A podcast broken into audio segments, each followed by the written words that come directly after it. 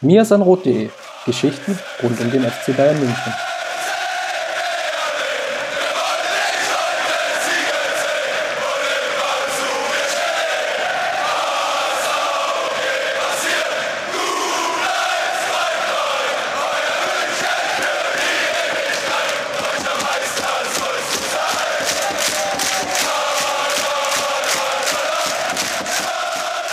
Servus, Pokalsieger, herzlich willkommen zum Mir sein Rot Podcast. Mein Name ist Christopher und ich nehme natürlich nicht alleine auf, sondern habe wie immer einen liebevollen Gast an meiner Seite. Servus, Justin. Servus, Chris.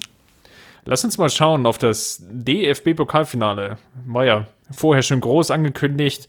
Ein Spitzenspiel. Der FC Bayern gegen den Rasenballsport Leipzig.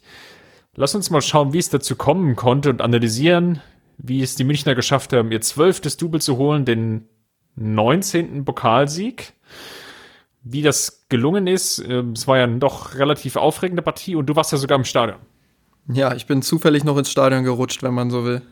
Also einmal von Potsdam rüber und durch Zufall unter der Woche noch eine Karte bekommen, angeboten bekommen, weil jemand äh, abgesprungen ist bei jemandem und ja, wurde ich zufällig zuerst gefragt und hatte das Glück und die Ehre.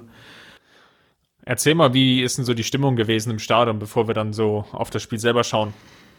Also ich finde es mal ganz interessant. Ich, es kommt immer so ein bisschen drauf an, wo man sich gerade befindet. Ähm, am Anfang hatte ich irgendwie so das Gefühl, dass, dass fast nur Leipziger da sind, weil ähm, ich habe halt so die Gewohnheit, wenn ich am Stadion ankomme, am Olympiastadion, dann gehe ich immer ähm, Richtung, Richtung Südeingang halt.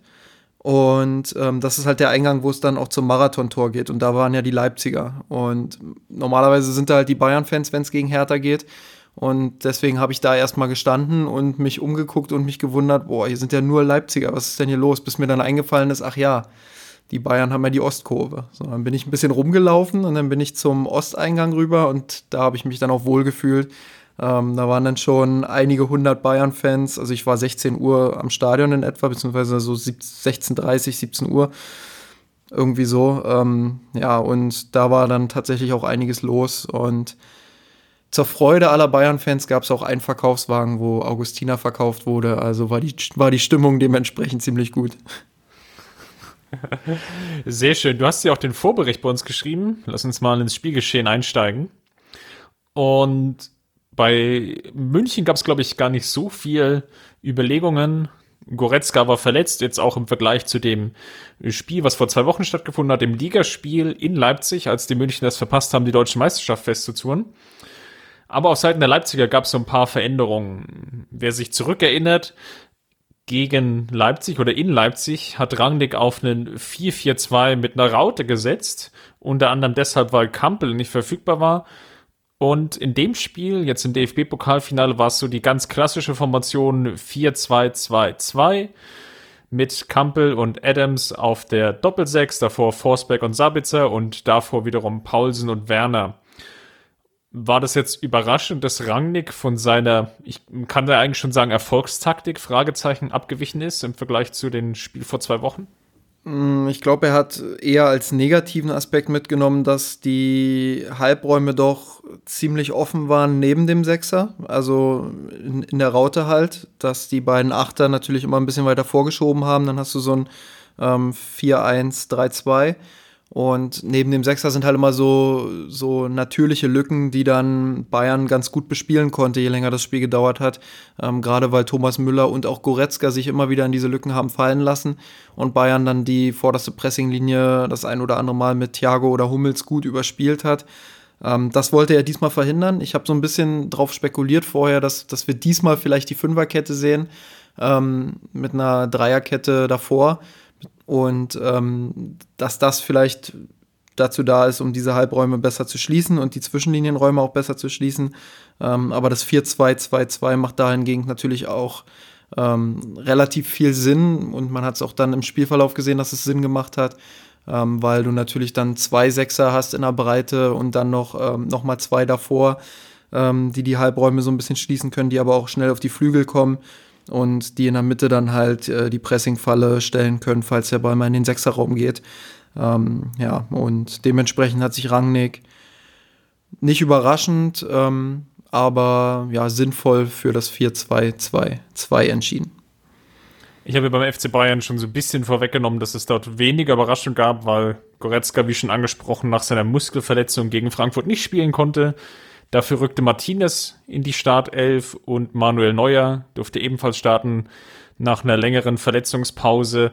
Ansonsten hat sich ja die Aufstellung eigentlich auch selbst ergeben, da auch James nicht spielen konnte warst du überrascht, dass Martinez den, den Start bekommen hat? Gegen Frankfurt ist ja noch Sanchez eingewechselt worden und also für Goretzka und hat ja eigentlich ein ganz ordentliches Spiel gemacht. Ja, das schon, aber ich habe nicht damit gerechnet, dass Sanchez jetzt von Anfang an spielt. Dafür hat er im gesamten Saisonverlauf einfach zu wenig Vertrauen bekommen. Ähm, ich fand es ganz gut. Ich habe mir jetzt ähm, heute erst, also wir nehmen am Montag auf, ähm, das Real Life nochmal angeguckt auf YouTube mit äh, Max Ost vom Rasenfunk, der für die Sportschau da äh, auf YouTube kommentiert hat mit noch einem anderen Kollegen. Ähm, und der meinte halt, äh, ja, es ist mit Martinez natürlich ein anderes Spiel. Aber es ist nicht unbedingt schlechter, sondern ähm, es ist halt ein anderer Geschmack, wenn man so will. Martinez ist halt robuster als Goretzka. Ähm, er ist spielerisch nicht so aktiv in der Offensive und im Spielaufbau, wie es vielleicht Goretzka ist oder wie es auch vielleicht ein Sanchez ist, der sich ja auch einiges zutraut. Ähm, aber er ist halt die robuste Variante, die absichernde Variante. Ähm, und war deshalb auch der logische Schritt, weil man natürlich wusste, dass Leipzig äh, die Bayern zu dem einen oder anderen Ballverlust zwingen würde. Und da brauchst du im Mittelfeld natürlich auch ein Stück weit Präsenz, um dann die Zwischenlinienräume zu verteidigen und äh, Leipzig nicht zu sehr ins Rollen kommen zu lassen. Dann lass uns mal einsteigen und chronologisch durch das Spiel surfen. Leipzig mit einem ganz ordentlichen Start am Anfang, noch nicht ganz so aggressiv im Pressing. Das hat sich dann bis zur 20., 25. Minute sukzessive aufgebaut. Und was deutlich war, innerhalb dieser Phase des Aufbauens, dass sie sich immer mehr zugetraut haben. Angefangen war es so ein bisschen so bis zu vielleicht 20 Meter vor dem Bayern-Tor, vielleicht 25 Meter vor dem Bayern-Tor, bevor sie ins Pressing gegangen sind. Und wie schon angesprochen, je weiter die Zeit vorangeschritten ist, desto höher haben sie gepresst, bis hin zu der Phase, in der sogar Manuel Neuer angelaufen wurde. Was haben die Bayern in dem Moment falsch gemacht? Ich würde tatsächlich erstmal damit anfangen, was Leipzig richtig gemacht hat, weil ähm, das war schon ein sehr passabler Start, du hast es erwähnt. Ähm, die Anfangsphase, die ersten zehn Minuten waren noch so ein Stück weit abtasten, da war es noch so ein bisschen Flipperball, also beide Mannschaften mit vielen Ballverlusten, keiner traut sich so richtig was, ähm, guckt erstmal, wie der was ja natürlich auch vielleicht an der schönen Trikotauswahl lag von beiden Teams. das kann auch sein, ja, also äh, Pommes rot-weiß hat, glaube ich, irgendjemand gesagt. Ähm, oder Pommes Schranke oder ich weiß es nicht. Jedenfalls in die Richtung. Ähm, beide waren jedenfalls vorsichtig, es kam nicht so wirklich ein Spielfluss zustande. Bei Leipzig ist das ja nochmal was ganz Spezielles, weil die ja eh immer sehr vertikal und sehr risikoreich spielen. Also nicht so wirklich viel Wert darauf legen, den Ball lange zu haben, sondern wirklich immer direkt nach vorne und so entstand ein relativ wildes Spiel. Ähm, dann hast du richtig gesagt, so ab zehn Minuten in etwa, ab der zehnten Minute war RBL dann deutlich besser drin als die Bayern. Ähm, die haben das halt auch gut gemacht, die haben mit ihrem 4-2-2-2 haben sie mit ihren sechs Mittelfeld- oder Angriffsspielern halt ähm, ja dieses, dieses Sechseck gebildet, wo Thiago in der Mitte halt richtig gut rausgenommen wurde durch den Deckungsschatten der Angreifer und das Pressing der Mittelfeldspieler dahinter. Und Bayern musste dann halt ähm, immer direkt auf die Außenbahn spielen, immer direkt auf die Außenbahn. Ähm, dann kamst du halt entweder mal durch ein Alaba-Dribbling oder durch ein Kimmich-Dribbling irgendwie nach vorne. Aber die Zwischenlinienräume haben sie halt kaum gefunden in dieser Phase. Ähm, ich weiß nicht, ob, also sicherlich einerseits macht Bayern das schlecht in dieser Saison, weil sie darauf keine richtige Antwort finden, beziehungsweise lange brauchen, um darauf zu antworten. Andererseits hat Leipzig das in dieser Phase aber auch wirklich gut gemacht und ähm, Bayern hätte sich nicht beklagen dürfen, wenn es in, in dieser Phase auch zum Tor gekommen wäre. Ähm, gab ja da auch nach der Ecke auch, ich weiß gar nicht, welche Minute das war, aber es müsste eine Viertelstunde gewesen Minute. sein. Oh, neunte Minute sogar. Ähm, die erste große Chance nach einer Ecke dann, ähm, wo Neuer herausragend pariert. Ich glaube, das war, da habe ich das erste Mal schon einen Torschrei auf den, also rausgelassen, nicht weil Leipzig fast ein Tor geschossen hat, sondern weil ich mich einfach so gefreut habe, dass Neuer ähm, ja das Ding so pariert hat. Also ich meine, der war jetzt so lange verletzt, kommt so zurück und aus der Kalten quasi so eine Parade rauszuholen, das, das war schon Weltklasse. Ähm, den Reflex haben nicht viele und ich stelle die These auf, dass mit Ulreich wahrscheinlich da das 1-0 gefallen wäre, ohne Ulreich jetzt kritisieren zu wollen. Ähm, das war klasse. Ähm, vielleicht willst du ein bisschen was dazu sagen, was da, was da überprüft wurde, weil ähm, der Videobeweis hat ja, glaube ich, da nochmal einen Foul überprüft. Genau, im Zentrum, also muss dazu sagen, Eckball von Leipzig, die zu dieser Kopfballchance geführt hatte von Paulsen. Dann im Gewühl, also die Parade von Neu hast du ja schon angesprochen, im Gewühl, Ball geht an die Latte, im Gewühl reißt dann Lewandowski Konati um, so sieht es zumindest in der Super Slow Motion aus. Im Realbetrieb, wenn man sich das anschaut, also in der normalen Live-Geschwindigkeit, kann man eigentlich gar nicht so wirklich was erkennen, sondern man sieht eigentlich nur diese Spielertraube und ja, ziemlich viel Gewusel, wie es halt eigentlich auch so typischerweise ist. Und ja, in so der Super Slow-Mo dann kurze Zeit später wird eigentlich deutlich, dass Lewandowski Konate schon umreißt. Die Frage ist halt, ähm, wie ursächlich war das Halten von Lewandowski auf der Schulter von Konate, das dann zu diesem Umreißen, wie ich es jetzt beschrieben habe, geführt hat. Ähm, Stieler und Wels in Kombination sind da zum Entschluss gekommen, dass es kein Elfmeter war. Der Kicker hatte heute in seiner Montagsausgabe geschrieben, dass man da hätte durchaus auf Elfmeter zeigen können, äh, inklusive Platzverweis für Lewandowski. Ich, ich tue mich ehrlich gesagt mit der Bewertung dann relativ schwer, weil, wie gesagt, in der Realgeschwindigkeit würde ich sagen, es war ein relativ normales Gerangeln im Strafraum. Erst diese super Slow Motion führt dazu, ähm, dass es halt im Endeffekt so theatralisch aussieht, wie es dann halt in der Zeitlupe eben ausgesehen hat. Auf der anderen Seite muss man natürlich aber auch sagen, Robert Lewandowski hat in der Szene nicht nichts gemacht. Also er hat da Konate schon angefasst und auch nicht, ähm, ja, ich, ich will jetzt mal kein, so dieses typische Stoßen, sondern es war halt schon eher so ein Halten, also die, die Hand auch als Werkzeug eingesetzt.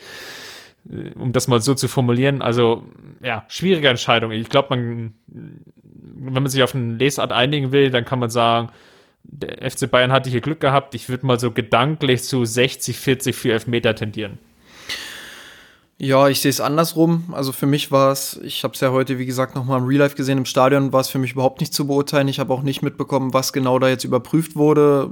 Hat sich auch nicht aufgeklärt so richtig. Ähm, aber ich würde tatsächlich jetzt, nachdem ich es in der Zeitlupe und auch in Realgeschwindigkeit nochmal am Bildschirm gesehen habe, würde ich sagen, eher kein Elfmeter, als dass es ein Elfmeter war. Äh, ganz einfach deshalb, und ich stimme dir zwar zu, dass er die Hand zwar drauf hat und dass die Hand da auch nichts zu suchen hat, ähm, aber es ist einfach deutlich zu wenig. Also Konate fällt viel zu schnell. Ich meine, so ein Schrank, der muss nicht bei jeder Berührung umkippen.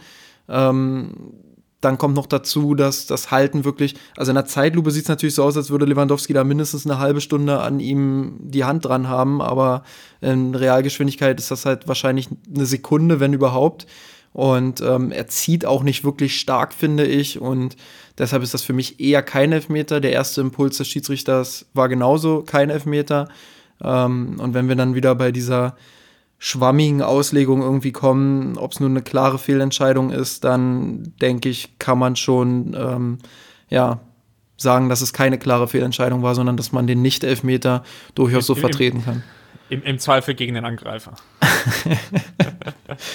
Welchen Angreifer jetzt? Lewandowski oder Konate?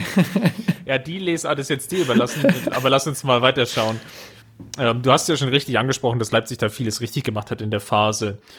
Ich würde vielleicht sogar noch ergänzen, was auffällig war, dass Thiago nicht nur im Deckungsschatten ganz gut gebunden war, der jeweiligen, also der, der Reihe Forsberg Sabitzer, sondern auch, dass ich das Gefühl hatte, dass Adams ihn schon in Manndeckung genommen hatte. Es war sehr offensichtlich, dass Adams wesentlich höher positioniert war und sich sehr, sehr stark an Thiago orientiert hat im Vergleich zu Kampel, der dann teilweise als alleiniger Sechster so ein bisschen umhergeirrt ist und dann so versucht hat, noch die, die zweiten Bälle dann festzumachen. Ich weiß nicht, ob man es jetzt exklusiv als Manndeckung beschreiben würde, aber es hatte zumindest Elemente, die in diese Richtung gehen. Ja, absolut. Also ergänzend dazu, das hat man auch gesehen, wenn Leipzig angelaufen ist, wenn sie herausgeschoben haben aus der eigenen Hälfte mit ihrem Pressing, ähm, dann hast du immer gesehen, dass Adams sich natürlich in die Richtung auch orientiert hat. Und ähm, dem kann ich auch nur beipflichten. Das habe ich sowohl im Stadion als auch jetzt ähm, am Bildschirm so beobachten können. Ich glaube, die Rolle hat Rangnick ihm tatsächlich zugeteilt. Und es ist ja auch verständlich. Also man hat es in dieser Saison häufiger gesehen, dass die Bayern, ähm, wenn überhaupt in dem Spielaufbau so zu stoppen waren. was wir noch gar nicht angesprochen haben und was vielleicht jetzt ein Aspekt ist, der dazu geführt, dass die Bayern dann besser ins Spiel gekommen sind. Nico Kovac hat sich dazu entschieden, seine Flügelposition erneut zu tauschen oder beziehungsweise im Vergleich zu dem Leipzig-Spiel hat er es ja beibehalten, nämlich dass Gnabry als Linksaußen gestartet ist, Koma als Rechtsaußen. Und was hat denn dazu geführt, deiner Meinung nach, dass die Bayern dann besser ins Spiel gekommen sind? Was alleine der Wechsel Gnabry-Coman, die jetzt so nach 20, 25 Minuten dann die Seite gewechselt haben? Oder gab es noch andere belebende Elemente? Ähm, ich tue mich schwer damit zu sagen, dass der Wechsel der beiden Flügelspieler dazu geführt haben soll. Ähm, ja, andersherum fühlen sie sich vielleicht wohler in ihren Positionen, aber ich glaube, das hat jetzt für das Spiel der Bayern selbst eher weniger, ähm, ja, eher weniger verändert. Ich würde tatsächlich den Hauptgrund bei Thiago sehen. Ähm, ich fand es sehr spannend, dass er in der Anfangsphase doch darum bemüht war, sich ähm, etwas höher zu positionieren und äh, ja, da die Bälle zu bekommen, um dann den Ballvortrag auch anzukurbeln.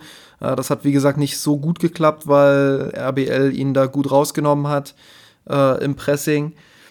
In Persona auch durch Adams. Ähm, aber dann hat er sich nach ungefähr 15 bis 20 Minuten ein bisschen besser befreien können aus dieser teilweise Manndeckung, teilweise aus diesem guten Pressing indem er sich hat tiefer fallen lassen auch und da unterstützt hat, ähm, einfach besser in die Zwischenräume gekommen ist, sich von den Manndeckungen hat entziehen können. Ähm, also ich glaube, er hatte einen großen Anteil daran, dass die Bayern dann auch wieder mehr mehr Räume bekommen haben und dass Leipzig insgesamt dann natürlich auch ein bisschen verändert wurde durch seine Positionierung in deren Ordnung ähm, und Hummels dadurch vor allem auch einige Male den, den Vertikalpass in die Spitze gefunden hat. Ähm, sei es durch einen äh, an einen abkippenden Lewandowski oder zu Müller oder ähm, zu einem einrückenden Coman. Also es gab da schon einige Szenen, wo Hummels dann äh, das Spiel von hinten antreiben konnte und ich glaube, das hatte auch damit zu tun, dass Thiago diese Räume sehr clever auch geöffnet hat. Und ähm, aber ich glaube, der, der wirklich große Knackpunkt war dann halt ähm, ja das, das 1 zu 0 das dann in der 29. Minute gefallen ist, der Weltklasse-Kopfball von Lewandowski, weil ähm, man muss ja auch sagen, dass Bayern bis dahin eher weniger gute Chancen hatte. Ähm, ich glaube, in der 19. Minute hatten sie den ersten Fernschuss durch David Alaba, der ins Nichts ging. Ähm, ja, und danach hatten sie dann in der 25. Minute den, den allerersten gefährlichen Angriff, den aber Müller dann vertändelt hat. Also das war so eine Kontersituation, äh, wo Lewandowski, Müller, Nabri und Coman, glaube ich, ganz gute Aussichten hatten, um am Ende dann durchzustecken. Aber Müller hat das total verstolpert, äh, während Leipzig zu diesem Zeitpunkt halt schon ungefähr drei gute Spielzüge hatte, beziehungsweise gute Chancen, wenn man da den, den Kopfball nach der Ecke nimmt und zwei Szenen, wo äh, Paulsen einmal durch ist in der 17. Minute, Kimmich bockstarke Grätsche da in dem Moment. Ähm, und in der 24. Minute war es dann wieder ein Ballverlust der Bayern, wo ein Leipziger Konter kommt und wieder Kimmich, der in letzter Sekunde mit einer Grätsche rettet. Ähm, also Leipzig war da schon deutlich druckvoller in Richtung des Strafraums der Bayern unterwegs, als es die Bayern andersrum waren. Ähm, ja, und dementsprechend würde ich eher das Tor dann auch als Knackpunkt in Verbindung mit Thiago sehen, äh, was das Spiel zugunsten der Bayern so ein bisschen verändert hat. Wenn man auf die Statistik schaut, fällt auf, dass die Bayern eine Passquote von knapp 73 Prozent hatten in der ersten halben Stunde. Und das steigert sich dann in der zweiten Stunde oder in der in den weiteren 60 Minuten auf 82 Prozent. Und du hast Thiago schon angesprochen, ich würde vielleicht noch einen zweiten Aspekt reinbringen, der dann zunehmend besser geworden ist und der dann auch meiner Meinung nach mit zum Tor geführt hat, nämlich dass Martinez sich höher positioniert hat. Martinez hat dann versucht, sich auch selber in den Zwischenräumen anzubieten, wie nämlich bei dem 1 zu 0 zu sehen. Thiago bekommt den Ball im Mittelfeld. Martinez ist auf der Achterposition, wird angespielt. Leipzig ist etwas überrascht, weil Martinez sich dort normalerweise nicht auffällt, kann den Ball auf die Außenbahn lenken zu Coman im Hintergrund, läuft dann oder hinterläuft dann Alaba, der flankt und den Weltklasse-Kopfball von Lewandowski hast du ja schon angesprochen, den kann man sich, glaube ich, nur ausschneiden, an die Wand hängen und, glaube ich, immer wieder äh, staunen, begutachten, weil also diese Körperspannung und so viel Wucht auch noch hinter den Ball zu bekommen und irgendwie diesen Rücken dabei noch so zu verdrehen, das war schon allerhöchstes Niveau. Was ich vor allem in der ersten Halbzeit beobachtet habe und, und was, wo ich mir noch so gedacht habe, wenn man ein Spiel irgendwie für diese Saison nehmen will, was die ganze Saison des FC Bayern irgendwie charakterisiert, dann ist es wahrscheinlich genau dieses Finale, weil du hast vor allem in der ersten Halbzeit, aber auch in der zweiten Halbzeit in großen Teilen, hast du gemerkt, dass die Bayern extrem abhängig von so einzelnen individuellen Momenten sind. Also vor allem in der ersten halben Stunde war es halt so, dass einzelne Zweikämpfe darüber entschieden haben, wie die folgenden 20 Sekunden quasi weitergehen in diesem Spiel. Ähm, die Bayern waren einfach abhängig davon, da noch einen Fuß irgendwie dazwischen zu setzen oder hier irgendwie so ein enges Zweikampfduell zu gewinnen oder äh, da ein 1 gegen 1 mit Ball zu gewinnen. Das, das war halt früher schon mal alles anders. Das ist so, so, es wirkt alles ein bisschen zufällig, es wirkt alles so ein bisschen auf diese Momente hin, ähm, ja, zugeschnitten irgendwie ähm, dass Martinez dann halt noch mal reinrutscht mit einer Grätsche, dass Kimmich mit ne, in der letzten Sekunde noch eine Grätsche reinsetzt, ähm, dass Hummels dann irgendwie zweimal aussteigen lässt und plötzlich dann den Pass spielen kann nach vorne.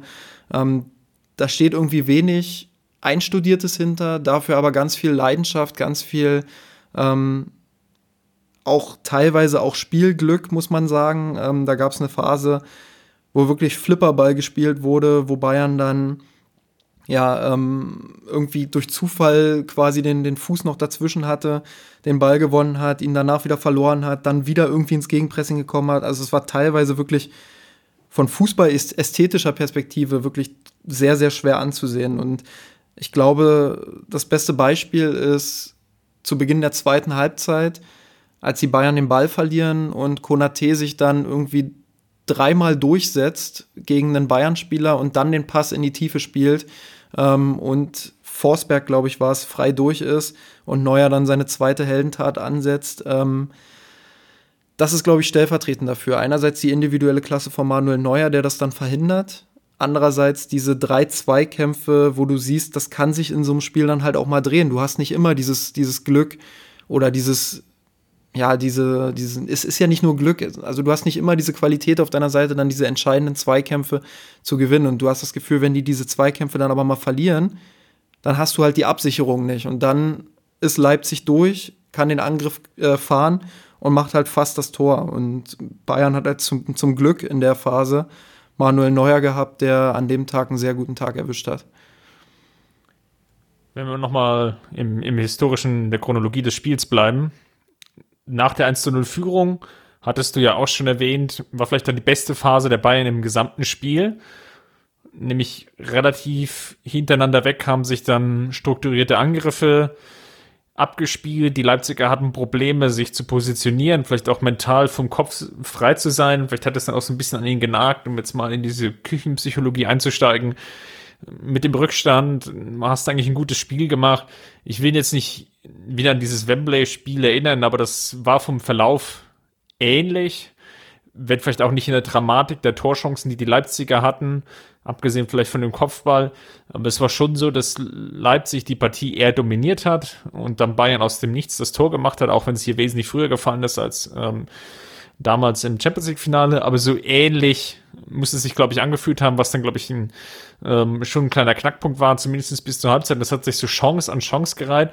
Und du hast davon auch gesprochen, sinnbildlich für die Saison, die Bayern haben in der Phase verpasst, das zweite Tor zu machen.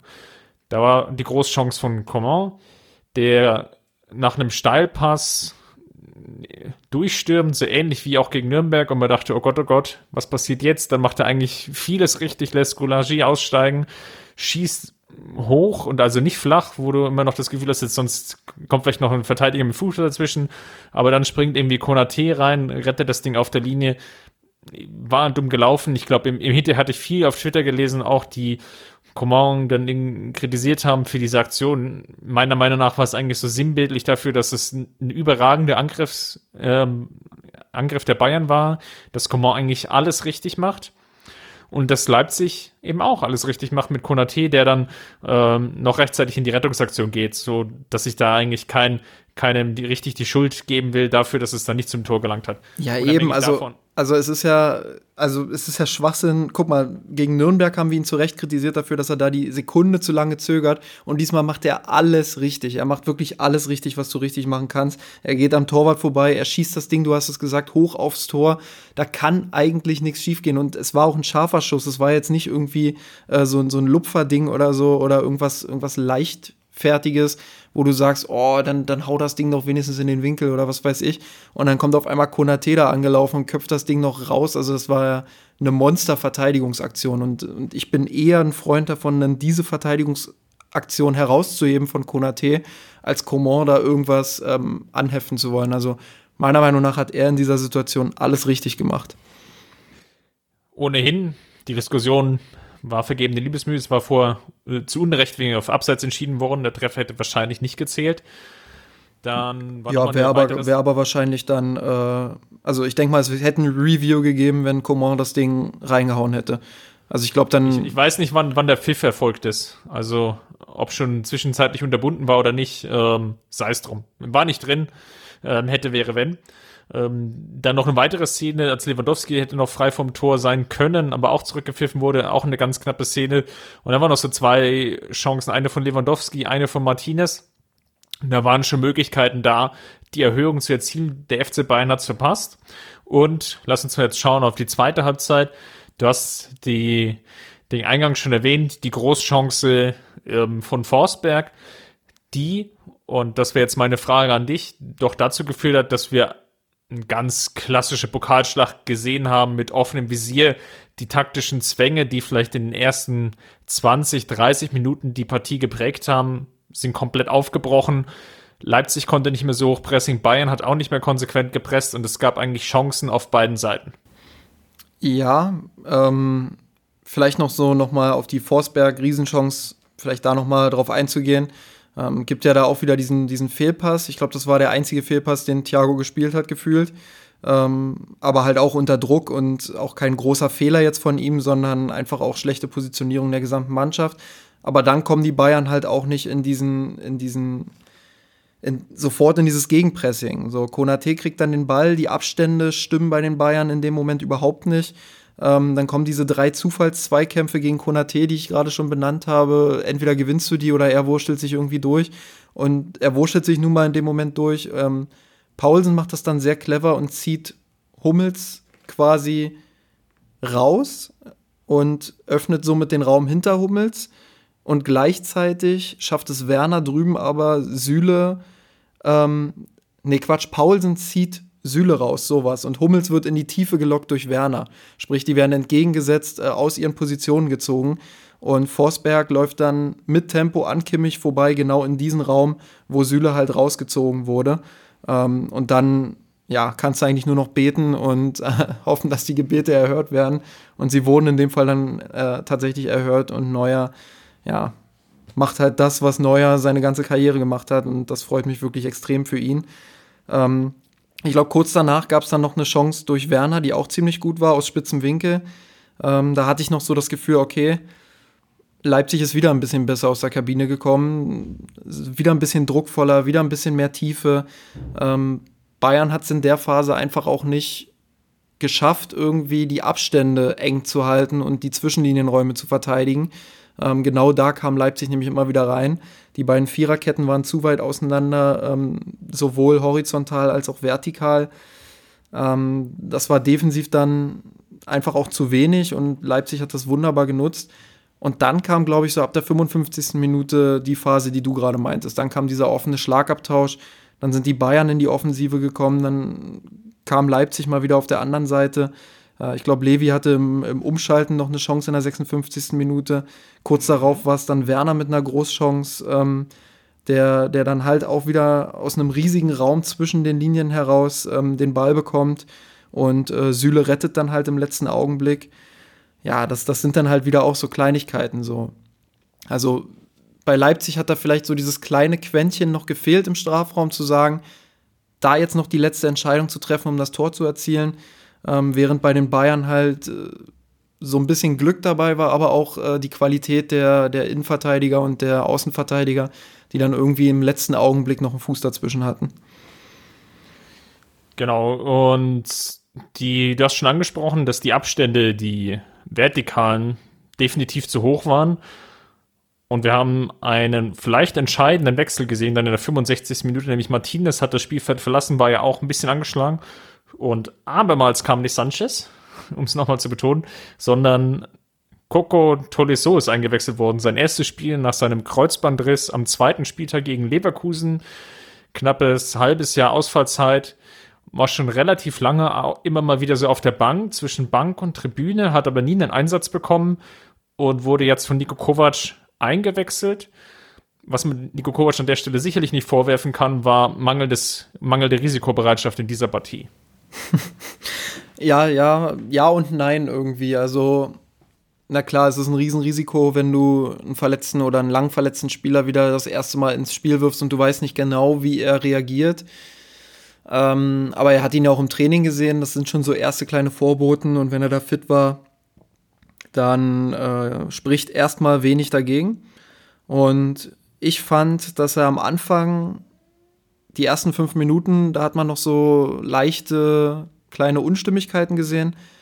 Aber dann fand ich ihn sehr souverän. Und ähm, ich würde sogar so weit gehen, dass er an diesem Abend die Rolle im Mittelfeld besser interpretiert hat als Martinez.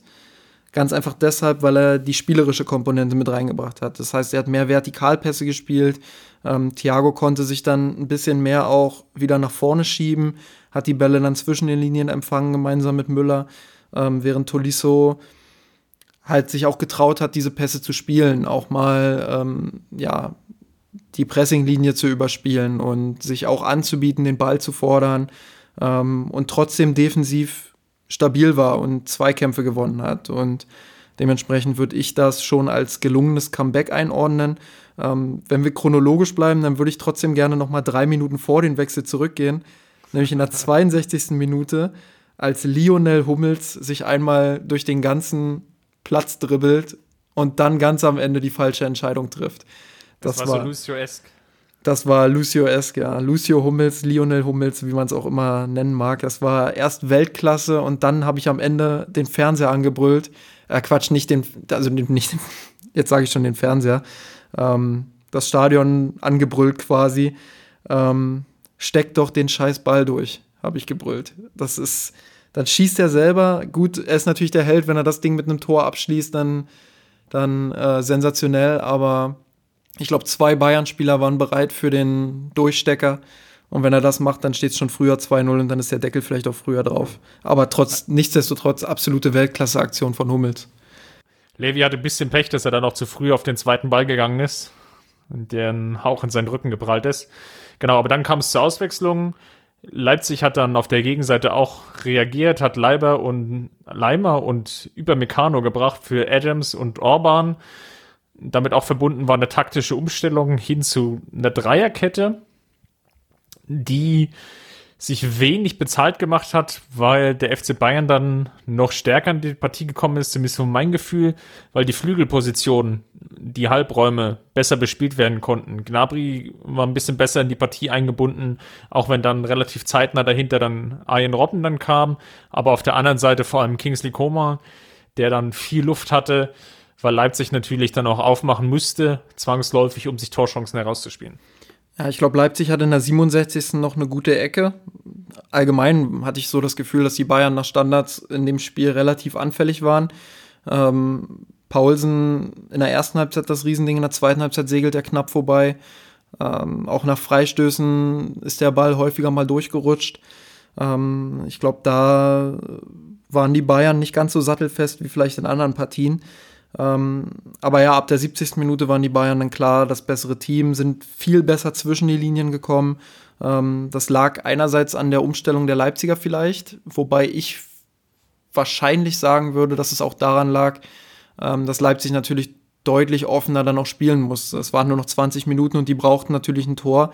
Und je länger es, ähm, je länger das Spiel dauerte und es 1 zu 0 für die Bayern stand, umso mehr musste Leipzig natürlich auch riskieren und dann offensiver spielen. Und ich hatte dann das Gefühl, dass sie allgemein nicht mehr so kompakt waren. Sprich, das, was die Bayern phasenweise schlecht gemacht haben, dass die Abstände im Zwischenlinienraum zu groß waren, ähm, das haben die Leipziger dann nicht so gut gemacht. Ähm, Aber auch die taktische Umstellung auf die Dreierkette war vielleicht nicht so gut. Ich würde da so ein bisschen zustimmen, weil man dann halt ähm, dem Pressing der Bayern ein Stück weit auch in die Karten gespielt hat. Äh, insofern, dass dann immer drei gegen drei im Spielaufbau waren. Ähm, nämlich Coman, Lewandowski und Nabri gegen die Dreierkette halt, meistens eins gegen eins. Gut, die Bayern stellen ja eher zu, als dass sie wirklich draufgehen vorne, aber trotzdem hat das natürlich den Spielaufbau der Leipziger gestört. Ähm, ja, und Leipzig hat dann halt die Räume dahinter nicht mehr gefunden. Die Bayern haben zwar immer noch Räume angeboten, aber Leipzig hat sie nicht mehr gefunden. Und dann kam so eine Mischung aus Müdigkeit, Öffnen und äh, alles nach vorne werfen. Und ähm, das konnten die Bayern mit all ihrer Finalerfahrung, glaube ich, dann souverän runterspielen.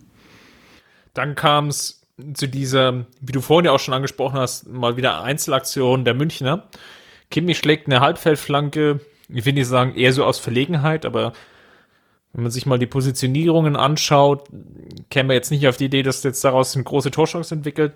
Das Ding wird dann nochmal scharf, weil ein Leipziger ihn unglücklich abfälscht und Koman dann den Ball mit einer schönen Körpertäuschung wie Patex am Fuß runterholt, gleichzeitig dabei einen Leipziger aussteigen lässt, noch einen kleinen Wackler einstreut und das Ding unter die Latte schweißt. Und das war, wie du eben auch angesprochen hast, einer dieser Momente, die wir in dieser Saison schon so häufig gesehen haben, nämlich das eine Einzelaktion, aber eben geprägt von hoher individueller Qualität und auch Durchsetzungskraft und, und Willensstärke, die dahinter steht, dann zu dem Torerfolg geführt haben und die den FC Bayern dann mit dem 2 zu 0 schon auf die Siegerstraße geführt haben. Ja, also ich glaube, das 2-0, auch wenn man natürlich immer, ich habe auch zu meinem Nebenmann im Stadion gesagt, ja, 2-0 ist immer so ein gefährliches Ergebnis, wenn Leipzig jetzt irgendwie nach 82. einen reinwurschtelt. Äh, dann, an das Bremen-Spiel. Ja, dann wird es nochmal ganz, ganz eklig. Also 2-0 ist so ein richtig gefährliches Ergebnis. Ähm, aber man hat in den Minuten danach dann auch gesehen, dass die Bayern sich nicht zurückgelehnt haben, äh, dass sie weiter Druck ausgeübt haben und dass Leipzig gleichzeitig ja in der Schlussphase auch zu harmlos war, um, um vorne wirklich noch mal zu einer Großchance zu kommen. Und ähm, aber auf das Tor noch mal zurückzukommen. Ähm, es war nicht nur diese Einzelaktion, also ich würde es nicht nur auf diese glückliche Kimmich-Halbfeldflanke und äh, die Weltklasse, also wirklich Weltklasse-Aktion von Kingsley Coman beschränken. Ich fand es vorher tatsächlich ganz gut ausgespielt. Ähm, ich fand, dass sie die Leipziger da gut bewegt haben, auch mal äh, die Seite gut und schnell gewechselt haben ähm, und dann mit Kurzpassspiel halt Kimmich gefunden haben dort, der eingerückt ist.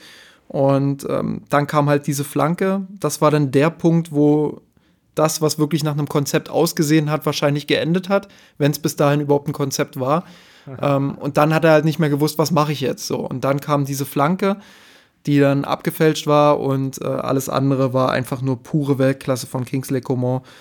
Ein wunderschönes Tor, ähm, ja, und ich weiß gar nicht, ob Weltklasse dem überhaupt gerecht wird. Äh, ja, und danach haben die Bayern dann einfach, wie ich es schon gesagt habe, das, das souverän mit all ihrer Erfahrung runtergespielt, weil ähm, wenn man wirklich eins loben muss oder wenn man nur eine Sache herausheben will, dann ist es auf jeden Fall die immense Erfahrung, die die Bayern haben. Und äh, das siehst du einfach in jedem engen Spiel, dass sie immer in der Lage sind, dann ähm, ja doch souverän mit der Situation, mit der Situation umzugehen. Zumindest in diesen Spielen, wo es um alles geht. Dann ist auch noch das 3 zu 0 gefallen, nachdem Kimmich den Ball so 20 Meter vor dem, vielleicht 30 Meter vor dem eigenen Tor gewinnt. Dann Jetzt können wir darüber streiten. Ob ja, war gewollt, gewollt war gewollt, war, ganz war klar. natürlich gewollt, äh, nach, nach vorne bolzt. Und dann hat man abermals die Klasse von Robert Lewandowski gesehen, wie er, das war in einer der, der Zeitlupen dann ganz gut zu sehen, wie er so seinen Körper nochmal so ganz kurz anspannt, als über Meccano noch mal versucht hat, die Chance zu nutzen und seinen ja doch relativ auch massigen, muskulösen Körper zwischen den Ball zu schieben. Und er prallt einfach an Lewandowski ab, weil er einfach von der Körperspannung her viel aktiver ist und, und, und äh, sein Impuls einfach viel besser ist in dieser Szene. Dadurch hat er dann die entscheidenden Meter Vorsprung, kann auf äh, Gulagi zulaufen und entscheidet sich dann ja nach, im Nachhinein richtigerweise für den Lupfer. Wenn der Stürmer trifft, hat er immer alles richtig gemacht. und Ball war drin, ähm, Lewandowski wirft das Shirt weg. Ähm, war, es gibt, es gibt ein schönes Pressefoto, was wir bei uns im internen Slack-Chat so geteilt haben. ähm, als Lewandowski auch irgendwie so mit der Hand noch an der Hose war und man, glaube ich, noch einen Tick mehr sieht. Das war so kurz davor, dass er einfach so komplett blank zieht. Ja, ich dachte, jetzt geht er einen Schritt weiter als Cristiano Ronaldo, aber leider nicht, schade. Springt, ähm, springt über, glaube ich, äh, die Werbebande, die erste Absperrung, die zweite, die dritte Absperrung und rennt zu den Fans. Ähm, sehr, sehr schönes Bild und ja, alle liegen sich feiern in den Armen. Es war klar, der FC Bayern holt den DFB-Pokal 2019. Ja, alle liegen sich feiernd in den Armen und auch ich bin eigentlich aus meinem Torschrei nicht mehr rausgekommen. Das war dann so, in dem Moment war dann wirklich klar, das war's. Das ist, jetzt ist das Ding gegessen. Leipzig wird entweder auseinanderfallen oder vielleicht noch irgendwie glücklichen 3-1 machen, aber ähm, drei Tore holen die nicht mehr auf, das war unmöglich und in dem Moment war mir dann, war mir und allen anderen auch klar, dass, dass die Bayern den Pokal holen und das auch völlig verdient. Ähm, man muss sicherlich wieder einige Dinge ansprechen. Ähm, das haben wir jetzt auch getan. Wir haben gesagt, unter anderem der Zwischenlinienraum war nicht gut verteidigt, die Abstände waren zu groß gegen den Ball, die Ballverluste waren teilweise zu einfach. Ähm, du hast die Passquote angesprochen, die Bayern hatten am Ende irgendwas um die 78% Passquote, was auch sehr ungewöhnlich für, für den FC Bayern ist. Ähm, das zeigt aber auch, dass Leipzig viel richtig gemacht hat und dass das 3-0 letztendlich ja, höher ist, als es vielleicht der Spielverlauf hergegeben hat. Ähm, und dass vielleicht ein 2-1 dem Spielverlauf eher entsprochen hätte für die Bayern. Ähm, mir ist es so natürlich auch lieber, war weniger Nerven dann. Und ja, also man Wenn muss. Man auf die Expected Goals schaut, vielleicht um die Statistikabteilung nochmal zu bedienen, was vielleicht nicht jeder gesehen hat, weil es zum DFB-Pokal nicht ganz so viele Statistiken gibt. Leipzig mit einem Expected Goal Wert von 1,06, der FC Bayern mit äh, 2,48. Leichte Vorteile natürlich auch angesprochen, dass einige Szenen dann ähm, nicht in dieser Statistik auftauchen, nämlich zum Beispiel diese zurückgepfiffene äh, Chance von Kingsley Coman. Auf der anderen Seite bei Leipzig die Chance von Paulsen nicht ganz so hoch bewertet wird, weil es ein relativ normaler Kopfball war, aber ja, das ist eben nun mal das Leid dieser Statistik, die es zwar schafft, irgendwie die den Spielverlauf schon abzubilden, aber natürlich auch seine ganzen Schwächen eben mit sich bringt. Genau, und da lohnt sich das Spiel halt auch wirklich als Blaupause, um zu zeigen, dass Expected Goals eben nicht alles sind. Ähm, beispielsweise auch in der ersten Halbzeit, wo, wo ich schon erwähnt habe, dass äh, Leipzig eigentlich zweimal in herausragender Abschlussposition ist und zweimal in letzter Sekunde wirklich gerade so von Josua Kimmich durch zwei Weltklasse-Tacklings ähm, ja, gestoppt wird. Also das kannst du halt mit keiner Statistik irgendwie aufmessen. Und das sind halt Szenen, da läuft dann vorher viel falsch bei den Bayern, weil sie halt im Gegenpressing nicht griffig sind, weil sie den Ball zu einfach hergeben, ähm, weil sie in der Rückwärtsbewegung nicht gut verteidigen und Leipzig dann halt die Möglichkeit geben, dort äh, relativ frei zum Abschluss zu kommen oder halt kurz vor den Abschluss zu kommen. Ähm, und dann hast du halt eine Einzelaktion durch Kimmich, die das alles äh, quasi so verhindert, dass, dass das Ganze in Expected Goals nicht auftaucht. Ähm, aber trotzdem wurden halt vorher diese Fehler gemacht und ähm, das muss halt weiterhin angesprochen werden. Man darf sich jetzt nicht in einem Freudentaumel über das Double verlieren. Ähm, es muss weiterhin angesprochen werden, dass die Bayern ähm, taktisch, spielerisch Probleme zeigen, dass sie die auch wieder im Finale gezeigt haben. Aber es muss gleichzeitig halt auch gelobt werden, ähm, dass die Bayern wieder eine herausragende Einstellung gezeigt haben, dass sie sich wieder richtig gut in so ein Spiel hineingearbeitet haben, dass sie ähm, sich viele, relativ viele Chancen doch irgendwie herausgespielt haben, auch wenn man immer das Gefühl hat, dass diese Chancen teils äh, zufällig entstehen. Ähm, so haben sie doch sehr, sehr viele Chancen herausspielen können.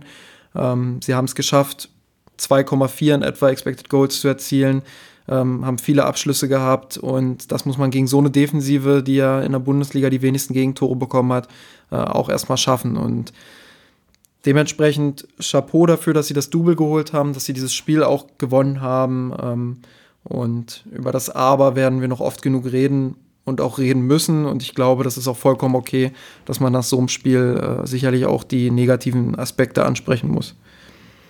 Sonst hätten wir auch hier nichts mehr zu tun. Lass uns mal das Spiel abhaken. Eine Sache vielleicht noch. Ähm, Haben wir noch eine Frage bekommen? Nein, nein, keine Frage, aber ähm, Robbery wurden ja dann noch eingewechselt. Also Robben ein bisschen früher als Ribery, aber nachdem das Publikum dann äh, Ribery vehement gefordert hat, hat Kovac sich dann doch überreden lassen und Ribery auch gebracht. In der 89. Minute habe ich mich tatsächlich zurückversetzt gefühlt, äh, ins Jahr 2009, als ein Robben zum FC Bayern kam und Bayern gegen Wolfsburg im allerersten Spiel von Robben, ähm, ich glaube, 3-0 gewonnen hat. Ähm, ein absoluter Traumspielzug, den Robben und Ribery beide gestaltet haben. Ähm, und dann zieht Robben, wie er es immer gemacht hat, von außen nach innen, ist in bester Pus äh, Schussposition. Und was macht er? Er schließt nicht ab. Er versucht tatsächlich, und das sieht man ja wirklich selten bei ihm, den Ball zu Lewandowski durchzustecken und ein Leipziger Fuß ist leider noch dazwischen. Aber das war ein absoluter Traumspielzug. Ich glaube, wenn das passiert wäre, ähm, dann wäre das auch zu viel Kitsch gewesen. Ähm, und man hat tatsächlich noch was Überraschendes von Robben gesehen. Er hat ja kurz danach noch eine Großchance gehabt, als er sich den Ball dann auf rechts legt, um ihn dann abzuschließen. Und dann hat man auch gesehen, warum Robben selten mit rechts schießt. Leider ging der Ball rüber. Aber das waren noch so zwei Szenen, ähm, wo wir kurz vor noch mehr Kitsch waren, als es ohnehin schon da war. Da sind wir der Chronistenpflicht noch nachgekommen. Gott sei Dank sind wir vor dem Satz bewahrt worden. Ähm, Robben war mal nicht zu egoistisch. Oder Aleinikow. Ja. Das wäre dass wir das mal nochmal ansprechen müssen, dass Robben nicht zu egoistisch war. Aber gut, ähm, genau. FC Bayern gewinnt den DFB-Pokal, wie schon angesprochen. Über die Bedeutung würde ich sagen, reden wir mal so in den nächsten ein, zwei Wochen nochmal drüber, wenn sich das Ganze so ein bisschen gesetzt hat. Auch wenn wir dann mal zurückblicken auf den Saisonverlauf. Das wird uns nämlich zukünftig jetzt in der nächsten Woche erwarten hier im Podcast oder euch vielmehr erwarten. Wir wollen mal so ein bisschen schauen, wie die Saison im Gänze verlaufen ist und ähm, positive und negative Aspekte herausstellen. Bis dahin müssen wir euch noch ein bisschen vertrösten. Und was dabei vielleicht etwas helfen wird, ist nämlich die Wahl zum Gewinner und Verlierer der Woche. Wer war denn dein Gewinner, Justin? Mein Gewinner der Woche ist, und ähm, da musste ich mich vielleicht ein bisschen überwinden, weil ich viel lieber einen der vielen individuell überragenden Spieler hätte gewählt, aber ich habe mich für Nico Kovac entschieden, weil ich ihn oft genug kritisiert habe, auch heute wieder zu Recht für einige oder wahrscheinlich zu Recht für einige Dinge ähm, kritisiere, die taktisch nicht so funktioniert haben. Aber ähm, er hat es in dieser Saison geschafft, aus einer Krise herauszukommen, die ja bei der andere schon längst ihren Kopf verloren hätten. Er hat die Mannschaft irgendwie wieder hinter sich gebracht. Ähm, er hat vor allem in den letzten Wochen, wo dann doch auch viel unsachliche Kritik auf ihn eingeprasselt ist, wo wirklich von außen richtig Druck gemacht wurde, ähm, wo einige schon gelächzt haben danach, dass, dass sein Kopf rollt, ähm, hat er einen sehr souveränen Eindruck in der Außendarstellung gemacht, ähm, hat sich immer positiv gegeben, hat sicherlich hier und da auch mal was angesprochen, wenn ihm was nicht gefallen hat, aber das gehört halt auch dazu.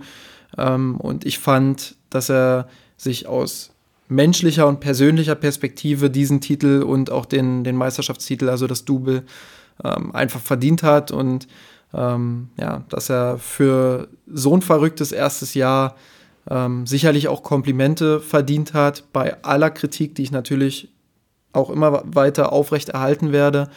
Ähm, ja, muss man, muss man einfach auch die positiven Aspekte herausheben. Das gehört nämlich auch dazu. Ähm, ich bleibe dabei, eine Mannschaft wird nicht trotz eines Trainers Meister oder Pokalsieger, sondern ähm, er hat daran seinen Anteil und ähm, er hat viele Dinge gut gemacht und muss viele Dinge in der Kommunikation gut gemacht haben, damit die Mannschaft so spielt, wie sie in den letzten Wochen halt gespielt hat. Und deshalb ist er mein Gewinner der Woche. Sehr schöne Wahl. Ich würde mal gehen. Es ist natürlich schwierig, du hast jetzt die vielen guten individuellen Leistungen schon angesprochen. Thiago, Neuer, Hummels. Ich komme aber einfach nicht drum rum, Robert Lewandowski zu wählen.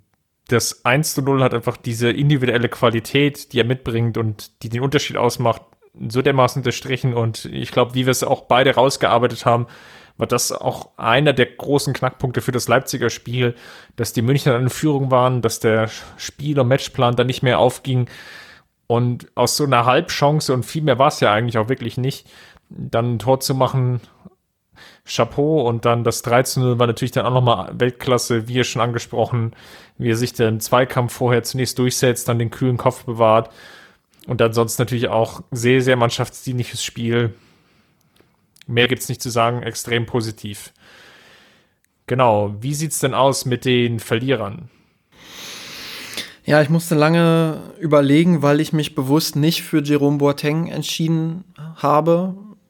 Ähm, ich finde einfach, dass die ganze Debatte um ihn relativ ermüdend ist. Ähm, viele ja, äh, pointieren da und picken sich dann halt diese Szenen raus, wo er sichtlich abwesend wirkt und interpretieren da Sachen rein, die schwer rein zu interpretieren sind. Ich glaube, jeder, der selber mal Fußball gespielt hat und ein Problem mit irgendjemandem in der Mannschaft hatte oder sogar mit dem Trainer ein Problem hatte, ähm, der weiß, dass es dann auch schwer ist, Emotionen nach außen zu zeigen. Ähm, dafür geht er meiner Meinung nach sogar noch relativ souverän in der Öffentlichkeit damit um. Ähm, irgendwas muss vorgefallen sein. Wir können, wir wissen nicht, wir können nicht beurteilen, wer daran schuld ist. Und ähm, deswegen will ich diese Debatte auch nicht weiter ein, anheizen äh, habe mich dagegen entschieden, ihn als Verlierer der Woche zu bezeichnen und habe mich für die sportliche Variante entschieden und fand, dass Thomas Müller im Finale kein so gutes Spiel gemacht hat. Einschränkend muss man sagen, dass eine Offensive mit Thomas Müller beim FC Bayern immer besser funktioniert, auch wenn er nicht so richtig drin ist, macht er halt immer noch kluge Läufe und äh, sorgt dafür, die gegnerische Abwehr äh, so ein Stück weit auch auseinanderzuziehen. Aber er war halt am Ball ja nicht so konzentriert, äh, hat einfache Ballverluste drin gehabt. In der ersten Halbzeit auch eine Riesenchance, ich habe es vorhin angesprochen, liegen lassen, ähm, indem er den Ball einfach verstolpert hat. Äh, ja, und deswegen ist er mein Verlierer der Woche. Jetzt haben wir es doch wieder geschafft, dass du jetzt mir meinen Pick klaust. Ein Satz deswegen zu Thomas Müller.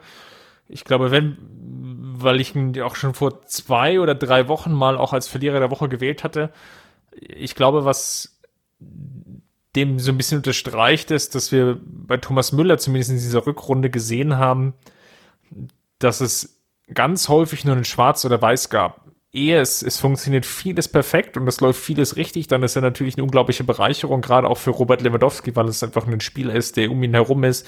Ähm, Gegenspieler bindet dann mehr Räume auch für Lewandowski kreiert und natürlich auch Müller mit seinen, wie du schon angesprochen hast, äh, Läufen, aber auch zum Teil Ideen dann die Verteidigung, die gegnerische Verteidigung vor schwierigen Aufgaben stellt.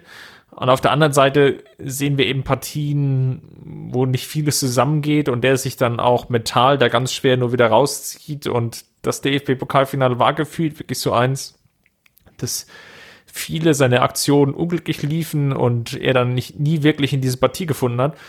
Und das ist vielleicht das größte Problem gegenwärtig mit der Personale Thomas Müller, dass wir und das war bei der Vergangenheit auch schon immer so. Aber ich glaube, in dieser Saison ist es mir, gerade in der Rückrunde ist es mir besonders aufgefallen, dass es ganz selten einen Graubereich bei ihm gibt. Also eine Partie, ich erwarte gar nicht, dass es in jeder Partie mindestens drei Tore irgendwie mit Müller-Beteiligung gibt, sondern ich erwarte auch hin und wieder, dass da Partien dabei sind, wo er einfach nur durch Läufe viel ähm, neben dem Platz macht, wo er vielleicht gar nicht so sehr auch involviert ist, ähm, abseits des Balles agiert, vielleicht auch die ein oder andere Defensivaktion einstreut, offensiv vernünftig mitspielt, in Anführungsstrichen, ähm, so eine solide Leistung bringt. Und diese soliden Leistungen, die fehlen. Und ich glaube, das ist so der Kritikpunkt in dieser Saison. Aber lass uns das mal in einem, in einem größeren Rahmen, auch wenn wir über die Saison ähm, sprechen, nochmal ähm, Revue passieren lassen. Dann der Chronistenpflicht halber ähm, nehme ich noch einen zweiten Spieler raus, der vielleicht auch ein Stück weit abgefallen ist und das wäre dann meiner Meinung nach Javi Martinez, der sich schon schwer getan hat mit der Partie. Zum Anfang sicherlich natürlich, wir haben es schon sehr häufig angesprochen, der Ball ist der Feind von Javi Martinez. Ähm, er kann er ist halt ohne Ball, ist halt einfach besser. es ist nicht ohne Grund, dass er Verteidiger geworden ist. Ähm, man, man hat ja auch sein Bemühen angemerkt und ich glaube, es ist, ja, es ist natürlich jetzt viel, viel Kritik. Er, er, tut sich halt sehr, sehr schwer, gerade auch wenn er ähm, so wie von Leipzig auch unter Druck gesetzt wird. Du, du spielst ihn dann teilweise mit dem, ähm, mit dem Rücken zum gegnerischen Tor an, und dann muss er sich irgendwie drehen. Das ist eigentlich mit, mit seiner Körpergröße und ähm, von seinem ganzen Bewegungsapparat her nicht gerade auch einfach für ihn. Das, das wirkt immer alles sehr hölzern und da hat er sich sicherlich schwer getan. Hat in der zweiten Halbzeit dann auch Pech gehabt, dass so zwei saubere Zweikämpfe für ihn noch abgepfiffen wurden.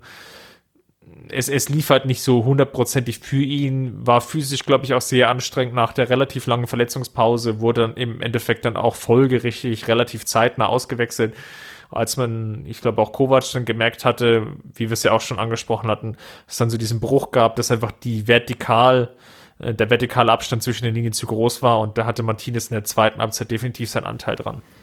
Ja, dem würde ich zustimmen. Er war vielleicht der zweite Spieler neben Müller, der so ein bisschen abgefallen ist. Vielleicht nicht dramatisch abgefallen, aber schon in, in kleinen Sachen. Ähm, lass uns aber mal noch auf so ein paar Sachen zu sprechen kommen, die mir bei Patreon zugesandt wurden. Ähm, wie immer der Hinweis, wenn ihr uns bei Patreon unterstützt, patreon.com slash mirsanrot, ähm, dann habt ihr jede Woche die Möglichkeit, Themen mit in den Podcast einzustreuen und ähm, was in dieser Woche sehr, sehr viel in den Fragen aufgetaucht ist, war natürlich wieder ganz viel zu Kovac, ganz viel auch zur Transferpolitik. Ähm, das würde ich gerne alles noch ein bisschen schieben. Äh, da würde ich alle, die diese Fragen gestellt haben, noch so ein bisschen auf die nächsten Wochen vertrösten, weil, ähm, wie Chris vorhin schon angekündigt hat, wir werden in den nächsten Wochen dann ähm, noch genauer über die ganze Saison sprechen, ein bisschen zurückblicken, schauen, was gut lief, was lief nicht so gut. Da wird natürlich auch Nico Kovac nochmal äh, noch Thema sein. Ähm, und dann werden wir natürlich auch über Transfergerüchte sprechen, wo ist es vielleicht sinnvoll, sich noch zu verstärken, etc. pp. Ähm, aber es gab halt auch einige Fragen, die sich jetzt mit dem Aufstieg der zweiten Mannschaft, mit den Amateuren ähm, beschäftigt haben, beziehungsweise gar nicht mal so viele Fragen, sondern einfach ähm, der Wunsch, dass wir das mit uns, dass wir das im Podcast mit aufnehmen. Und deshalb würde ich das jetzt einfach mal hier reinwerfen, Chris, und dich fragen, wie hast du denn das Spiel erlebt, das Rückspiel der Amateure und was bedeutet dieser Aufstieg für dich?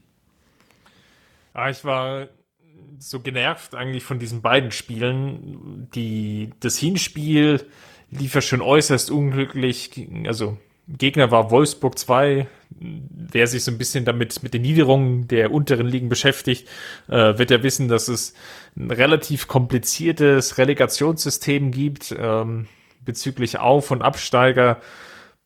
Kurze Rede, langer Sinn.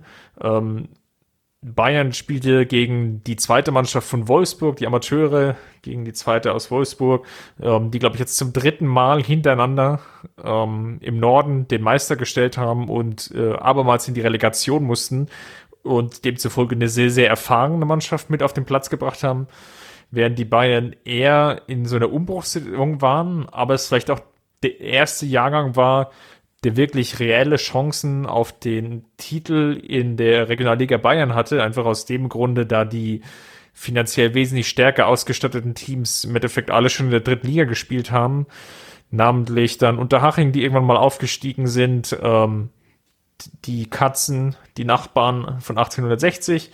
Ähm, ja, das war so die etwas hinführende Einleitung, ähm, wer das Ganze jetzt nicht ganz so auf dem Schirm hatte. Und das Hinspiel verlief halt äußerst unglücklich, weil Wolfsburg ähm, da schon früh in Führung gegangen ist. Da hat sich einfach die, die Erfahrung dann ähm, bezahlt gemacht. Vor allem der slowakische oder was slowenische Stürmer. Ich bin mir gar nicht mehr ganz so sicher. Ich weiß es auch nicht. Mit, also, stimmt gar nicht. Äh, deutscher Nationalspieler, also deutsch, deutschstämmiger, ähm, hat nur so einen klingenden Namen. Äh, Hanslik. Ähm, und zwar schon relativ erfahren, 96er Jahrgang, wenn man mhm. da schon von erfahren sprechen darf. Ja, ich glaube, die Wolfsburger, die waren auch im Schnitt äh, zwei oder drei Jahre älter als die Bayern und haben auch schon länger zusammengespielt vorher, während bei den Bayern ja doch eher eine, eine neue Mannschaft zusammengewürfelt wurde, in Anführungsstrichen. Ähm, haben die Wolfsburger gemeinsam dann doch schon in den letzten Jahren einiges an Erfahrung gesammelt und auch die ein oder andere Relegation schon gespielt. Ähm, ich glaube, Napto hatte bei uns auch einen Artikel, wo er nochmal herausgestellt hat, dass für die Bayern vielleicht so ein kleiner Vorteil war, dass sie diesen International Premier League Cup da gespielt haben, ähm, wo sie doch gegen internationale Mannschaften sehr gefordert wurden und auch gewonnen haben und den Pokal geholt haben. Ähm, ja, das war vielleicht auch noch so ein bisschen wichtig für die, für die Ausgangslage. Aber insgesamt Wolfsburg einfach mit mehr Erfahrung. Und ich glaube, das hat man vor allem im Hinspiel dann auch gesehen. Das frühe Tor hat natürlich auch in die Karten gespielt. Bayern wurde dann ein bisschen nervös.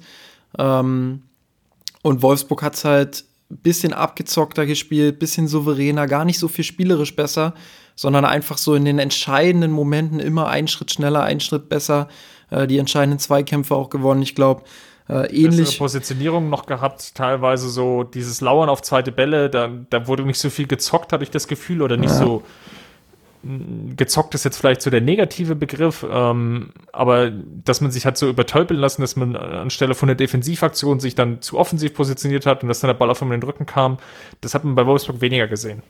Ja, genau. Und also sie haben insgesamt einfach ein bisschen abgezockter auch gewirkt und äh, sicherer auch, was, was ihren Matchplan anging. Aber ähm, lustigerweise hat sich das dann meiner Meinung nach zumindest im Rückspiel komplett gedreht als äh, die Bayern dann ähm, wieder früh in Rückstand gegangen sind und diesmal aber äh, deutlich besser reagiert haben. Mai, der dann auch das 2-1 später erzielt hatte, äh, sah beim 1-0 ja noch nicht so gut aus, äh, hat sich dann aber revanchieren können dafür und allgemein war es eine absolute Willens- und Mentalleistung, äh, da dann nach dem Rückstand nicht zu sagen, okay, wir werfen jetzt die Flinte ins Korn, sondern äh, wirklich dran zu bleiben, zu wissen, okay, wir kriegen hier unsere Chancen, wir sind spielerisch vielleicht sogar den Tick besser als die Wolfsburger ähm, und vor allem, wir haben die äh, Hermann Gerland Kampfbahn äh, im Hintergrund und ja, da, da war ja auch. Zuschauer. Da war einiges los. Also äh, war sehr beeindruckt auch von der Stimmung. Ist ja auch nicht das erste Mal, dass die Amateure da so herausragend unterstützt werden. Ähm, und mit den Fans im Rücken haben sie es dann wirklich geschafft, das Ding dann mit 4-1 zu drehen. Zwei Tore dann auch durch, durch Ochi Vried. Ähm, ja, insgesamt natürlich traumhafter, äh, ein traumhafter Nachmittag oder ein traumhaftes Wochenende auch für die Bayern im, in Verbindung mit dem Pokalsieg. Ähm, die letzten 20 Minuten waren die Hölle. Ja. So ein, ja.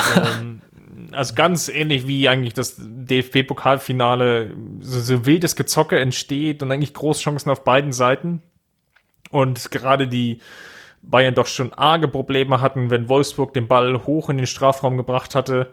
Daraus ist die ein oder andere gefährliche Situation entstanden. Ich weiß gar nicht mehr, welcher Wolfsburger es war, der dann nach einer, ich weiß gar nicht mehr, also war so eine Halbfeldflanke, auf jeden Fall mhm. ähm, Hoffmann schon geschlagen, der Bayern-Torwart und ja, der, der Wolfsburger trifft nicht, also hat das leere Tor vor sich, trifft nur die Latte oder die Unterkante ähm, und purzelt dann irgendwie so raus. Dann gab es, glaube ich, noch die eine Szene, wo es hätte vielleicht auch Elfmeter geben können. Ich glaube, äh, Köhn war es auf Bayern-Seite, der den Ball im Liegen an den Hand bekommt. Das war auch schon in der Nachspielzeit.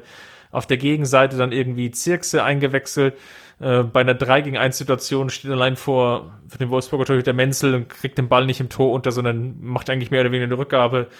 Das war nervlich, war da schon wieder alles dabei und viele hatten, glaube ich, Angst, dass sich so ein Fortuna-Ding wiederholt. Mhm.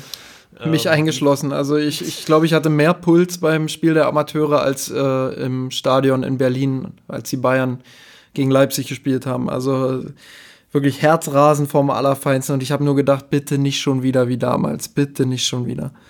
Und es ist ja zum Glück dann gut gegangen, auch wenn sie sich da durchwurschteln mussten am Ende und so ein bisschen Bayern-Dusel beweisen mussten. Aber lass uns mal auf die Bedeutung schauen. Die Münchner dadurch aufgestiegen in die dritte Liga, ähm, spielen jetzt wieder im Profifußball mit der Amateurmannschaft, mit der zweiten Mannschaft im Endeffekt ähm, gegen auch viele, zum Teil ja auch namenhafte Gegner, auch viele Vereine, die, die in Ostdeutschland beheimatet sind, ähm, sei es jetzt Hansa Rostock, ähm, sei es ähm, Halle, sei es jetzt auch Magdeburg, die jetzt als Zweitligist wieder absteigen. Ähm, dann natürlich noch die großen traditionellen Westclubs im Endeffekt, wenn man das ähm, so in, in, Ost und West aufteilen will, irgendwie Kaiserslautern ähm, hängt da mit drin, Uerdingen, die sicherlich sehr, sehr viel äh, Repertoire mitbringen und dann gibt's natürlich auch wieder ein Derby oder es gibt sogar zwei Derbys, weil ja auch die Spielvereinigung Unterhaching ja auch noch ähm, in der dritten Liga spielt. Also da wird zumindest ähm, sportlich nächstes Jahr relativ viel geboten werden. Ja, und deshalb ist es meiner Meinung nach auch äh, sehr bedeutend, dass die Bayern da hochgehen. Ähm, wir haben auch die Frage von Kevin Remy bei äh, Patreon bekommen, inwieweit denn der Aufstieg auch hilft, Talente wie Mai, Jong äh, und äh, halt auch andere Talente an den, an den FC Bayern zu binden.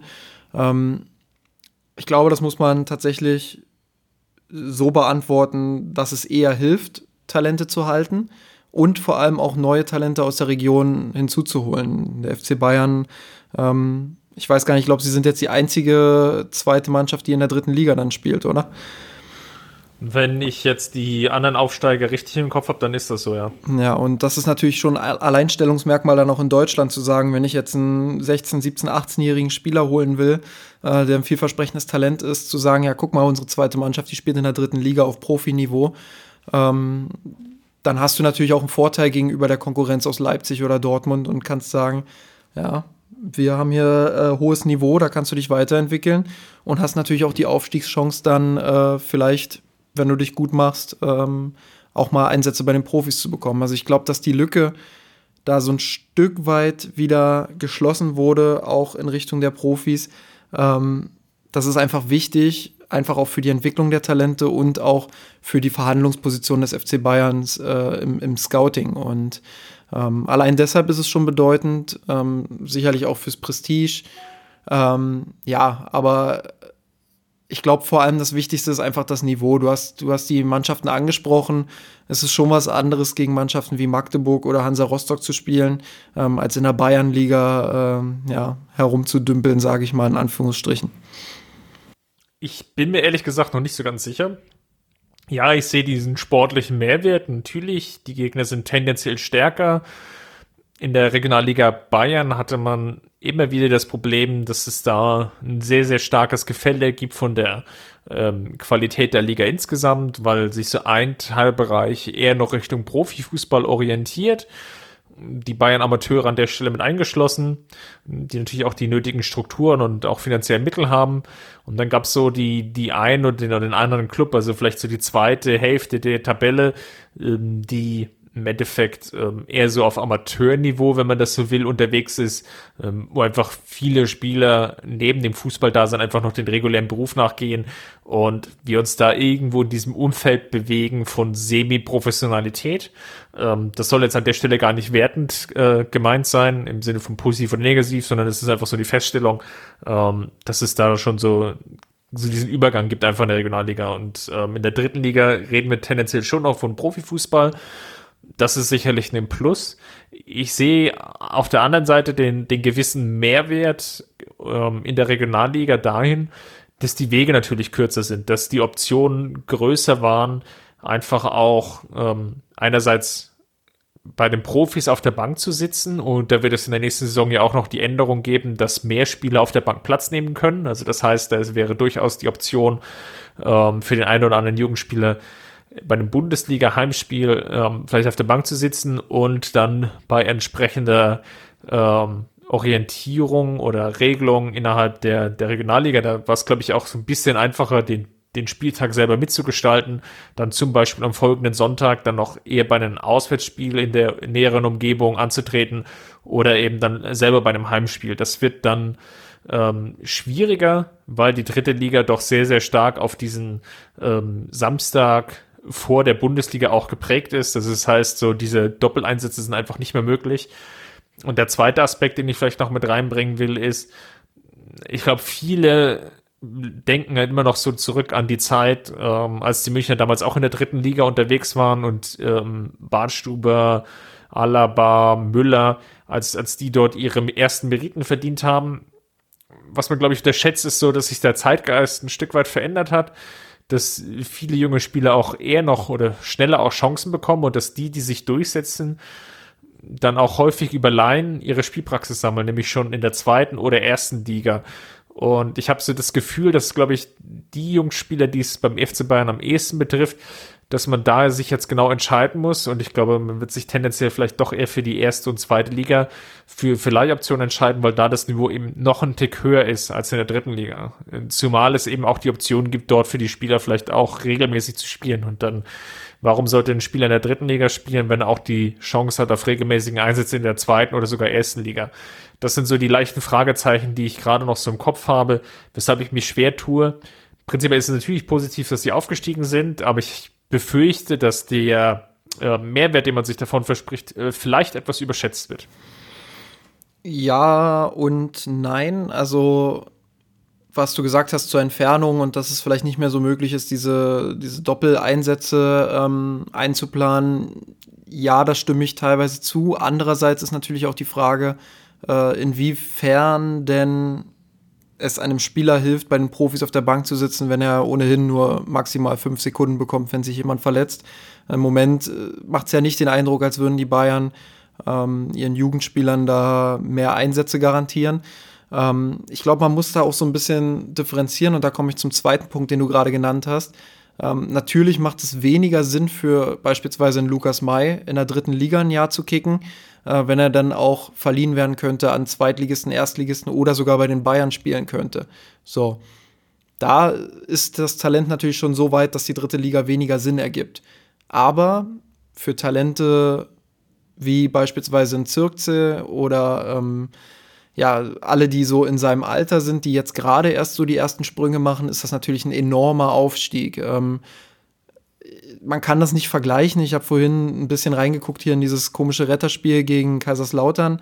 Ähm, da, da hat man schon gesehen, dass einige von den Amateuren, ja, dass, dass die halt auf diesem Niveau noch gut aufgehoben sind. Und ähm, ich glaube, dass, dass die dritte Liga sie da so fordern wird, ähm, dass sie weder unterfordert sind, noch irgendwie ähm, das Gefühl haben, dass sie höher spielen wollen. Ähm, und deshalb äh, halte ich die Liga 3 tatsächlich für, für das optimale Niveau für eine, für eine zweite Mannschaft. Und ähm, da schließe ich auch gleich an, an eine Frage, die ebenfalls Kevin Remy gestellt hat. Ähm, was unserer Meinung nach das beste Modell ist, um äh, nach längerer Zeit mal wieder ein paar junge Talente an die Mannschaft heranzuführen. Ähm, da gibt es natürlich einerseits die Option Spielpraxis in Liga 3 und damit verbunden dann natürlich auch alles dafür zu, zu tun, die Klasse dann auch dort zu halten. Ähm, dann gibt es das Modell Ausleihen in Liga 1 und 2, was wir gerade genannt haben, oder halt Verkäufe plus eine Rückkaufoption, wie es damals bei Emre Can beispielsweise war. Ähm, ich denke tatsächlich, dass alles irgendwie Sinn ergeben könnte. Am wahrscheinlichsten ist es, wie ich gerade gesagt habe, dass die Spieler, die noch nicht so weit sind, in der, in der dritten Liga reifen können, dass sie dort das Niveau haben, gefordert werden und äh, dass man dort auch sagen kann, wenn sie dort wirklich überzeugen und vielleicht eine Stufe über den anderen schweben, dass man sie dann auch mal zu den Profis holt und sagt, Junge, jetzt gebe ich dir hier mal äh, 30, 40 Minuten im Pokal gegen eine unterklassige Mannschaft oder äh, in der Bundesliga mal einwechseln, wenn man äh, 2-3-0 führt. Da wünsche ich mir einfach auch wieder mehr Mut bei den Profis von Nico Kovac, äh, zu sagen, wir bringen jetzt mal die jungen Spieler. Ähm, andererseits wird es natürlich auch weiterhin Ausleihen geben und das ist auch gut so. Wie ich es vorhin angedeutet habe, ein Mai ist beispielsweise schon viel zu weit. Der muss äh, definitiv nächste Saison höher spielen als Liga 3. Ähm, der muss entweder bei den Bayern seine Einsätze kriegen, das sehe ich ehrlich gesagt noch nicht so, gerade weil jetzt mit Hernandez und Pavard zwei Innenverteidiger noch kommen. Ähm, deshalb denke ich, dass es sinnvoll wäre, ihn auszuleihen. Äh, vielleicht sogar schon in der Bundesliga und zu gucken, wie er sich da macht. Ähm, also ich glaube, das eine Modell gibt es da einfach nicht. Man muss da differenzieren können, man muss gucken, wie weit ist der Spieler. Und dann kann man sagen, ähm, dieses Modell passt jetzt vielleicht am besten für den Spieler, während ein anderes Modell für den anderen Spieler ähm, ja, besser passt. Und ich wünsche mir vor allem, dass der FC Bayern in Zukunft wieder sich auch mehr zutraut und sagt, Mensch, der Mai, der hat ja schon mal zwei gute Bundesligaspiele gemacht. Warum sollten wir ihn nicht jetzt auch mal häufiger in der Bundesliga bringen? Ich habe den wesentlichen Aspekt, hast du schon angesprochen. Das ist sicherlich das Vertrauen des Trainers, dass es da auch wieder mehr Rotationen gibt. Kovac hat die Rotation sehr zurückgefahren. Im letzten Saisondrittel, das war spürbar, dass das sich an den Zahl der Einsätzen ablesen. Ähm, es gibt einige Spieler wie Mai, die unter Heinkes zumindest auch noch regelmäßig auf der Bank saßen. In dieser Saison, wenn man ehrlich ist, keine Rolle gespielt haben, hat ganz wenig Chancen gehabt, überhaupt nur mitzufahren ähm, zu den jeweiligen Spielen, sei es jetzt bei den Heimspielen oder eben bei den Auswärtspartien. Den gebe ich dir vollkommen recht, dass es da natürlich dann auch mehr Sinn macht, über eine Laie nachzudenken. Ich, ich tue mich bei den Laien so schwer, weil es gab Bereiche, da hat FC Bayern gute Erfahrungen gemacht. Man denke da an die Laie von Alaba, man denke vielleicht jetzt auch an die Laie von Gnabry, ähm, der ja jetzt ebenfalls verdient war an Hoffenheim.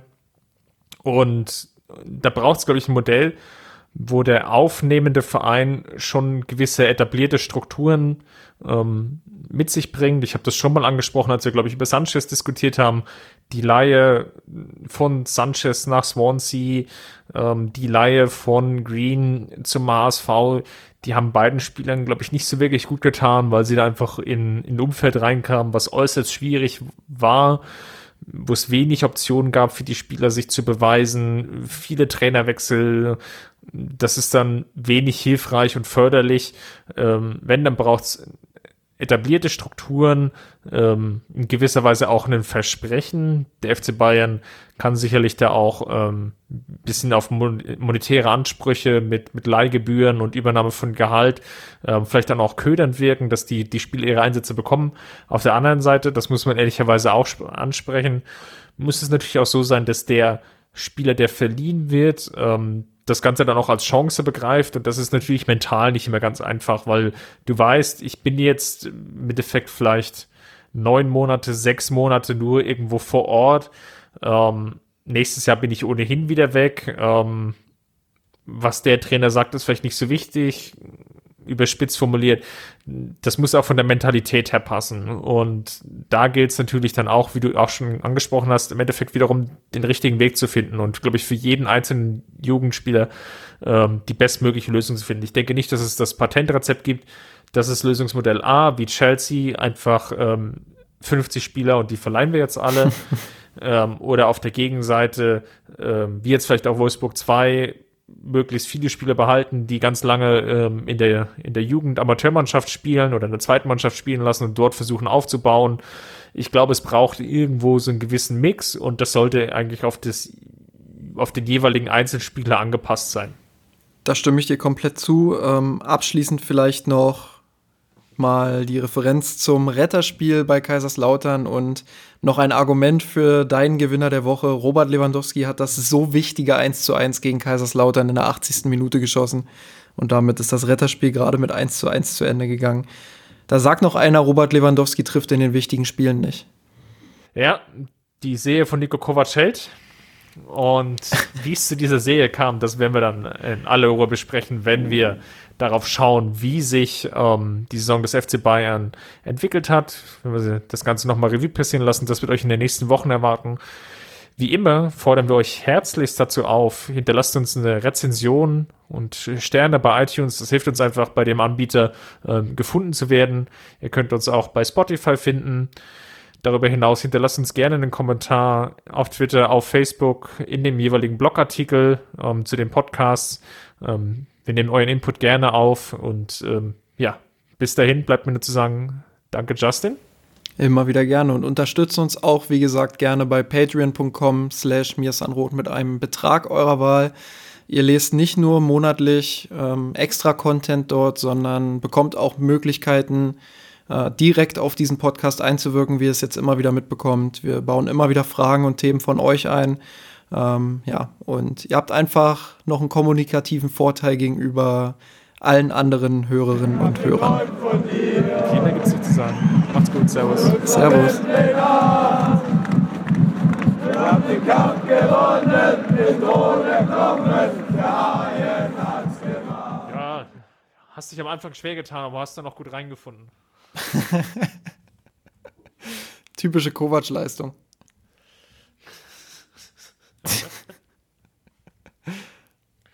ersten 15 Minuten waren für den Skat, aber danach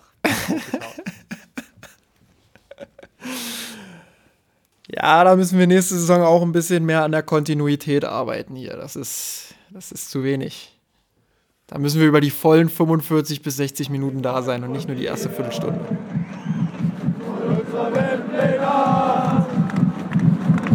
Haben den Kampf gewonnen, den Thron erkommen, der Haien hat's gemacht hab geträumt von dir, von unserer Weltpläne. Wir haben den Kampf gewonnen, den Thron erkommen, der